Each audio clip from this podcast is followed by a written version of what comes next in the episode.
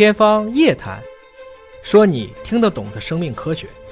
欢迎各位关注今天的《天方夜谭》，我是向飞，为您请到的是华大基因的 CEO 尹烨老师。尹烨老师好，向飞同学好。今天的节目呢，我们继续有礼品要送给各位听众朋友。全球各个国家呢，对于毒品的监控管制都倾注了很多的心血。然而，对于一些难以判定是毒还是药的化学制剂，不同国家呢，都秉持着不同的态度和管理的方法。今天啊，我们聊一聊一款特别的药物，叫芬太尼。首先呢，请爷爷老师给我们介绍一下这个芬太尼是一种什么样的药呢？这个芬太尼啊，这个芬太尼，其实这就是一种小分子量的一个化合物，它的分子式是碳二十二、氢二十八和氮二十，分子量只有三百三十六。一般呢会用它的这个柠檬酸盐这种形式，看起来就是一种白色的结晶，实际上它是一种我们叫阿片受体激动剂啊，属于一种非常强效的麻醉性的镇痛药。大家可能一般知道吗啡，那它的这个药理的作用和吗啡是类似的，但是在动物实验表明，这个镇痛的效率大概是吗啡的八十倍，镇痛的作用呢产生的很快，但持续的时间会比较短。如果是打到我们的静脉注射里，一分钟就起效；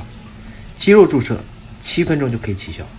同时呢，它这个呼吸的抑制作用比吗啡弱，不良反应比吗啡小，所以听起来呢，这应该是一个非常非常不错的这种镇痛药物。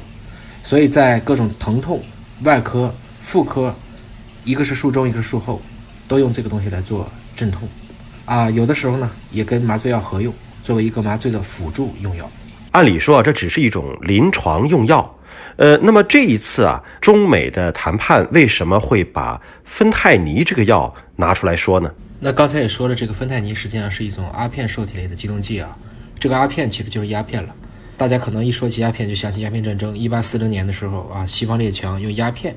主要是这个当时的英国把鸦片出口给中国，搞得大家这个既没有钱啊，士兵也打不了仗了。那今天也有人呢用这个比喻说，咱们又打了一遍对美国的鸦片战争，只不过这次变成我们在出口这个芬太尼了。其实这个并不恰当，很多也不符合事实啊。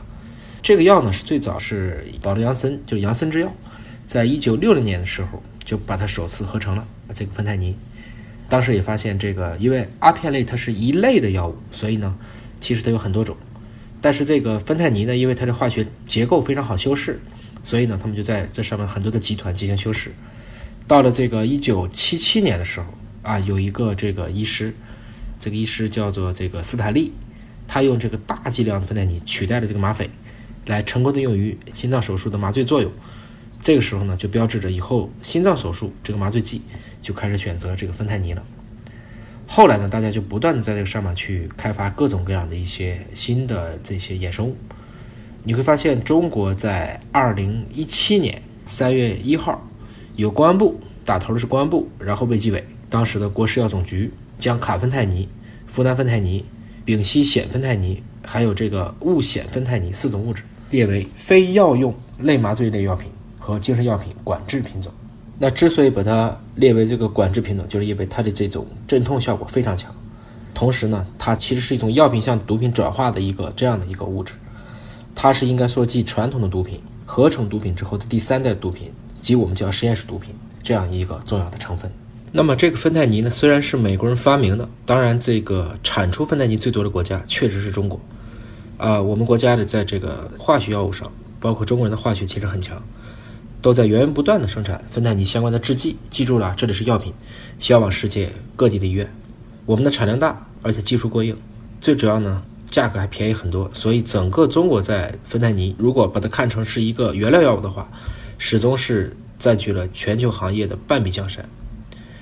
这个过程中呢，因为各个国家，特别是西方国家呢，最近就是磕这个芬太尼啊，死的人越来越多，八倍、十倍的都有，所以已经有很多国家把这个药列为毒品了。你会明白，它既是药品，它又是毒品。但是在中国呢，你虽然它是药品，但是咱们抓毒抓的严，所以芬太尼呢还都是属于这种必须是处方药，所以这个药在中国还是合法的，药厂正常生产，医院正常使用，也就是中国没有把这个芬太尼当成毒品来用。从这个角度来看呢，那你像西方这个买不到这个芬太尼的，最后就有这种，就像我不是药神里面这个印度药神，实际上他就跑到中国来代购这个芬太尼。最后就变成了一整套的一个芬太尼出口的一个产业链刚才我讲过了，这个东西其实是一个实验室毒品，啊，有的时候呢，你可以买很少的量啊，经过提纯或者再经过一定的加工，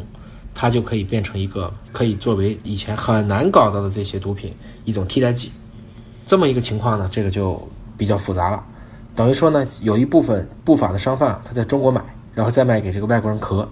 那这个过程中呢，似乎每一步呢还都是没有风险的，所以呢，这就一度成为我们最火爆的一个生意。这个时候呢，你从美国人看呢，他们就觉得，哎，这就是中国人干的。实际上，就你们仗着你们自己很好，有这种手艺，又在国外，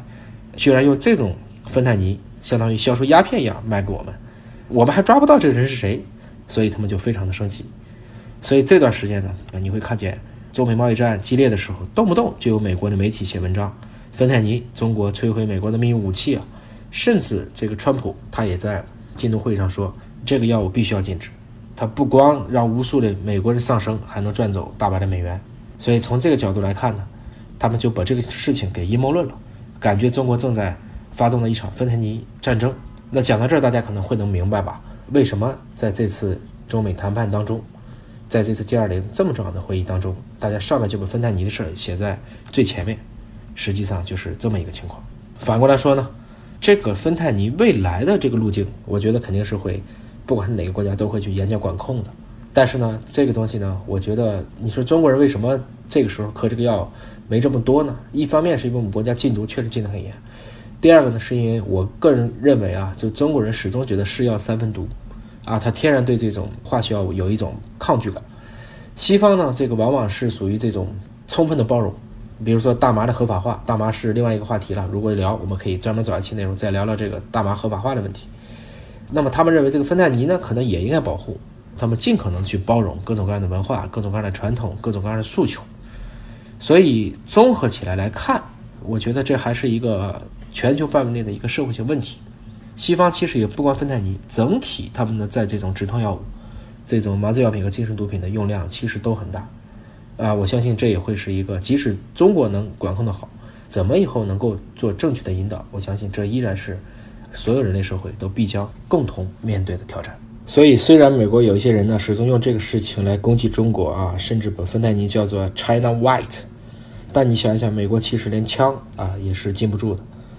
啊，说到底呢，是如果说在西方的这种所谓的民主制度下，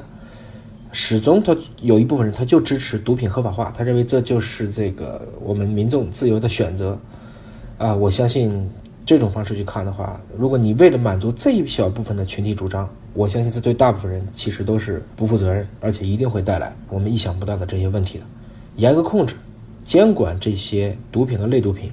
我相信它的受益一定会大于它的害处的。既然芬太尼的化学成分这么敏感，那怎么能够做到有效的管制呢？不同的国家对于它的管制措施有什么区别吗？这个，你像中国对芬太尼的管制。是全世界最严格的，到今天为止，我们都还没有口服的剂型可以获批啊。也就是说，这个东西你像直接吃，这是不可以的。那主要是注射剂，而且按照这个我们叫最严格的红处方使用，即使透皮贴，这个医院用完了还得回收。但是对比到美国呢，它的剂型是非常非常多的，包括它人均这个芬太尼的用量，我们都算老百姓啊，一个人可能达到中国的成百上千倍。和这个枪睾酮这些止痛用一样，非常非常的滥用，啊，目前呢，在美国确实已经列为国家安全事件了。同时，这个药物在美国是不准进口的，只允许美国本土企业生产销售。所以，你说这个药物能从中国出口到美国去，这是不可能的。但是，为什么现在美国还是觉得好多都是从中国过去了呢？那么，这个里面呢，如果把这个芬太尼做成一种制剂啊，它需要有原料药，需要有中间体。其实都是主要通过这些地下的工厂，非法的这种走私，跟正规厂家其实没关系。